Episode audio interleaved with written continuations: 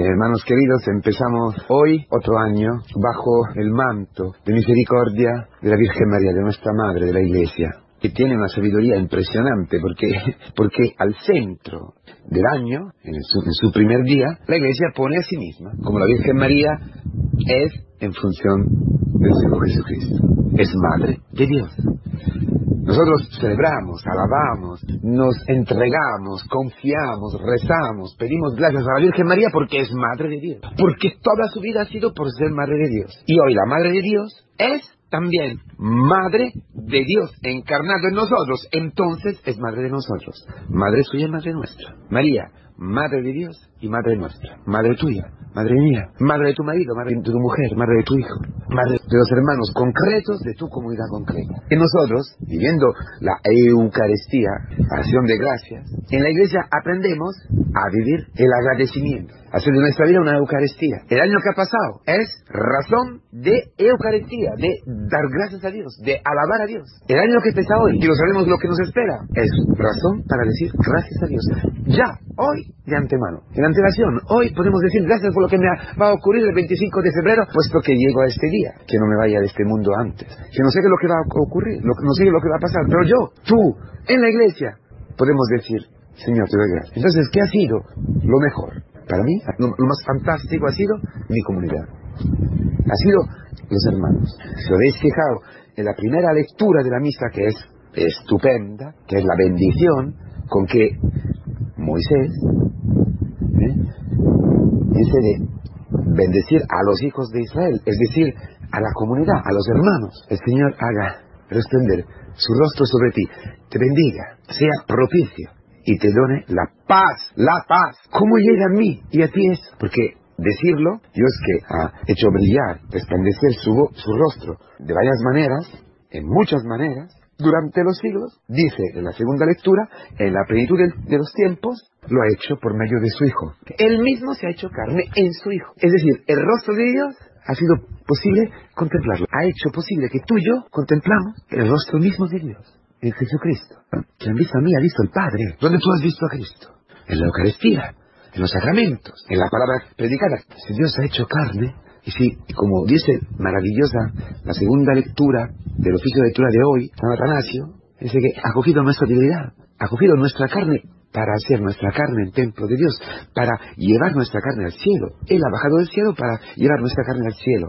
Dios es verdaderamente Dios, es verdaderamente Dios, aunque ha tomado una carne. No es un mito, no es algo que, que, nosotros pensamos así, una religión más, una forma más de decir las cosas espirituales para dar un sentido, algo de religioso a la vida. No, no, no, no, no. Por la fiesta de la Virgen María, nuestra hermana, en el cual seno, Dios ha tomado la naturaleza humana. Porque la naturaleza divina ha tomado cuerpo y carne en una comunidad concreta. Es decir, yo, tú y yo, esto lo vivimos. Esa es la razón por la cual yo digo, Señor, te doy gracias. Te doy gracias por lo que has hecho y lo que vas a hacer.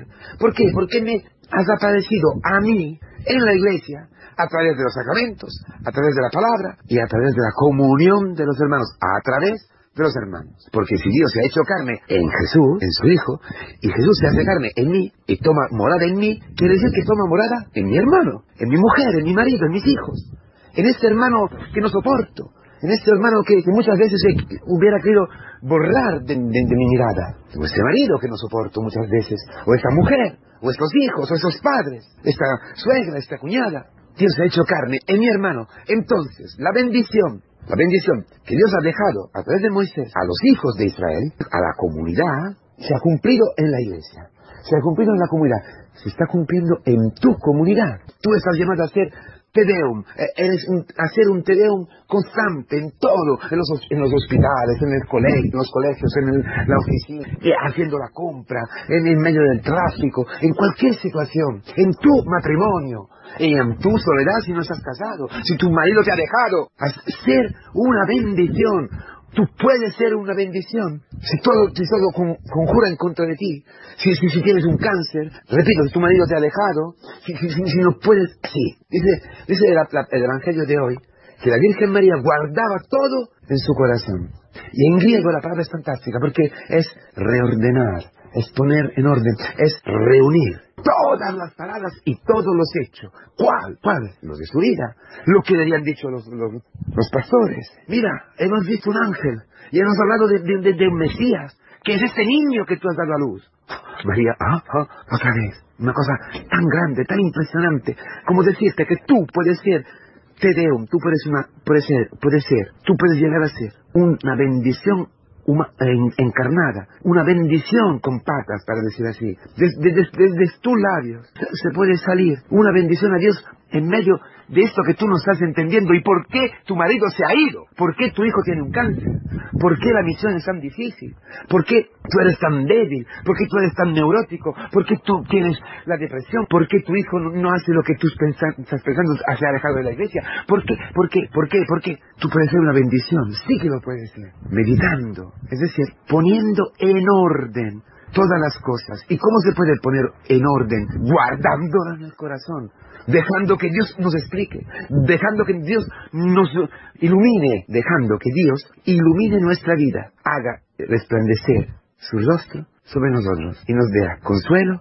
nos sea propicio, es decir, llene nuestra vida, provea nuestra vida y nos dé la paz, la paz de Jesucristo resucitado. Esa es la actitud, la vida que aprendemos de María en su seno, en la iglesia, en la comunidad.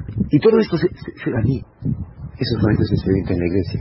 No podrás amar a tu marido, no podrás encontrar Dios propicio, y no podrás encontrar la paz, y no podrás bendecir a Dios si no caminas sencillamente si no te arrodillas con tus hermanos rezando, si no participas en el camino. Esto es en nuestra vida. Eh, eh, lo que han visto los, pastores, impuros como nosotros, José, María y el niño. José, María el niño. Es decir, todo para nosotros. Pero José, María y el niño son imagen del hermano que yo experimento. Estoy empezando a experimentar ser Cristo para mí, todo para mí, todo lo que Dios ha hecho en este hermano es para mí, es para que yo pueda encontrar la bendición de Dios, es para que yo pueda encontrar el amor de Dios. Todo lo que ha hecho en este hermano, en este hermano, en el responsable, en el cantor, en el presbítero, en este hermano que, no, que está siempre callado, en este hermano que es pesadísimo, en este hermano, en la muerte santa de este hermano, en la enfermedad de este hermano, eh, todo, todo, pero no solamente ¿no? lo que aparece como gracia, sino toda la vida que han pasado los hermanos. Por eso eh, hacemos los escrutinios, por eso hablamos en la comunidad, por eso hacemos eco de nuestra, de nuestra vida, para que el rostro de Cristo, la luz de Cristo llegue a ti, llegue a mí. Experimentando eso, yo puedo, puedo ver con otros ojos. Se pueden abrir mis ojos y ver también en mi marido, en lo que hoy me está haciendo sufrir y me está matando, la bendición de Dios. Y tú puedes bendecir a Dios por tu marido que se ha ido. Oh, sí, sí, te bendigo Dios. Porque a través de, la debilidad de mi marido, a través de su carácter, a través de, lo que es mi hijo, mi hijo que, me está haciendo, me está partiendo el corazón, a través de, de esta situación tan difícil, tú estás siendo propicio en mi vida. Tú estás iluminando mi vida. ¿Por qué? Porque como me está amando a mí, estás amando a Él. Entonces no, hay que tener razón. Nadie tiene razón. No es importante que yo tenga razón. Porque el hermano está convencido de tener razón. Y Dios lo ama. Aunque está convencido de tener razón. De ver las cosas bien. Por, sí mismo, por su familia, por todo. Si, tengo esa experiencia, tendré la libertad para hablar. Tendré la libertad para decir, mira, te estás matando. Pero sin intentar que el otro cambie su mentalidad. Que el otro cambie su... No, amor amor, porque Dios está actuando en él, como está actuando en mí. Y, la maravilla de su misericordia se está dando en este hermano. Entonces, si hay que pelear por algo objetivo, sí, claro, esto se, discute, como hacían Kiko y Carmen, pero no afectivamente, no para eh, empujar al otro, para ligar al otro, para esclavizar al otro. No, no, no, no, no. En otra forma, para que el otro pueda encontrarse con Cristo. Entonces, hermanos, ¿Puedes bendecir a Dios? Sí, porque Dios se ha hecho carne a través de María en Cristo. El rostro, los ojos, la boca, el naso, las orejas, todo de Cristo, todo de todo Dios está en Cristo. Todo de Cristo está en tu hermano. La voz de tu hermano es la voz de Cristo. La voz, los ojos de tu hermano este hermano que no soportas, es que, te quiere, que Dios le está dando el Espíritu para, para perdonarte, para estar a tu lado. Quizás son años que solamente os decís buen día, buen día o buena noche, buenas noches, punto, nada, nada más. Pero está allí y el Señor os dará, nos dará de amarnos y de entregar nuestra vida para este hermano que en la carne no soporto. Por eso nosotros no nos casamos por el sentimiento, en el sentimiento, en el tener las mismas ideas, en el tener la misma visión de la vida, en el mismo intereses, no, los mismos valores, no. Solamente porque estamos llamados en la misma comunidad. Estamos llamados en en el mismo amor de Cristo. Estamos llamados a ser carne de la carne de Cristo, a ofrecer nuestra carne a la carne de Cristo. Si esto se da, te casas, porque ya todo se supera. Todo va, más allá de la carne porque la carne está bendecida. Ánimo pues hermanos, ¿eh? ánimo porque, porque esto que estamos experimentando en la iglesia, en la comunidad, nos abre los ojos sobre toda la vida. Y te puedo decir feliz año.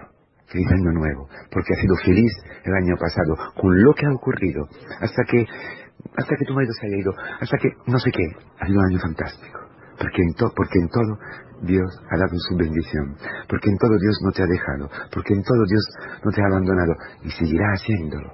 En la forma que tú no, te esperas, en la forma que tu razón no llega a captar, a, entender. Medita dentro de tu corazón, déjalo en tu corazón, como la Virgen María.